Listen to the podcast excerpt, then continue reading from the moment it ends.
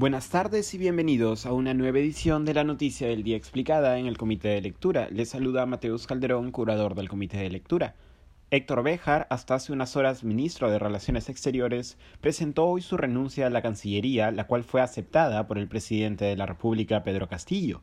La renuncia de Béjar se produce tras una semana de intensa polémica que inició el domingo 8 de agosto con la emisión de un reportaje en el Dominical Panorama y que creció tras la transmisión de la segunda parte del reportaje en el mencionado Dominical el pasado domingo 15 de agosto.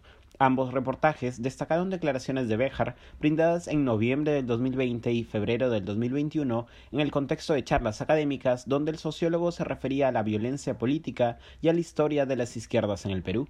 Antes de la emisión de los dos reportajes, el Congreso ya había aprobado una moción de interpelación contra el entonces canciller, tanto por su historial guerrillero de la década de los 60 como por sus posiciones sobre Venezuela y Cuba en política exterior.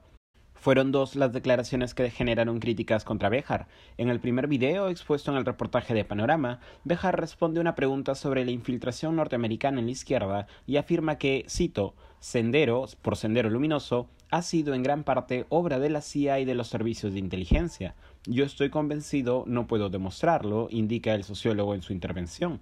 En el segundo video expuesto el domingo último por Panorama y en respuesta a una pregunta sobre infiltración y asesinato selectivo, Bejar indica que, cito, el terrorismo en el Perú lo inició la Marina y eso se puede demostrar históricamente y han sido entrenados para eso por la CIA.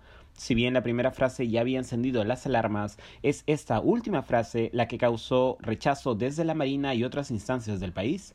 Tras la emisión del reportaje, la Marina de Guerra emitió un comunicado en el que rechaza tajantemente la declaración del ministro Béjar, a la que califica de, cito, carente absolutamente de veracidad, la misma que constituye una afrenta contra los hombres y mujeres que lucharon y continúan luchando contra la delincuencia terrorista.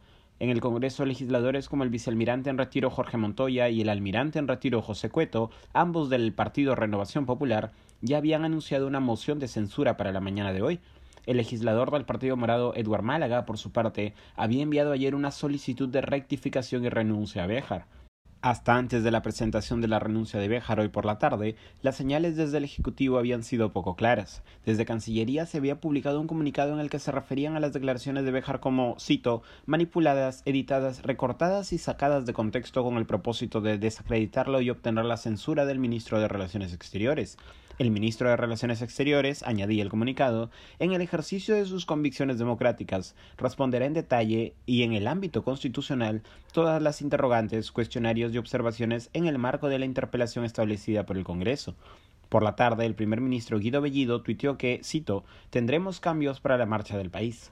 Se sabe que el presidente Castillo se reunió hoy con altos mandos de las Fuerzas Armadas y Policiales y con el ex canciller Manuel Rodríguez Cuadros, a quien se ha voceado como un posible reemplazo de Bejar en relaciones exteriores. Eso ha sido todo por hoy, volveremos mañana con más información.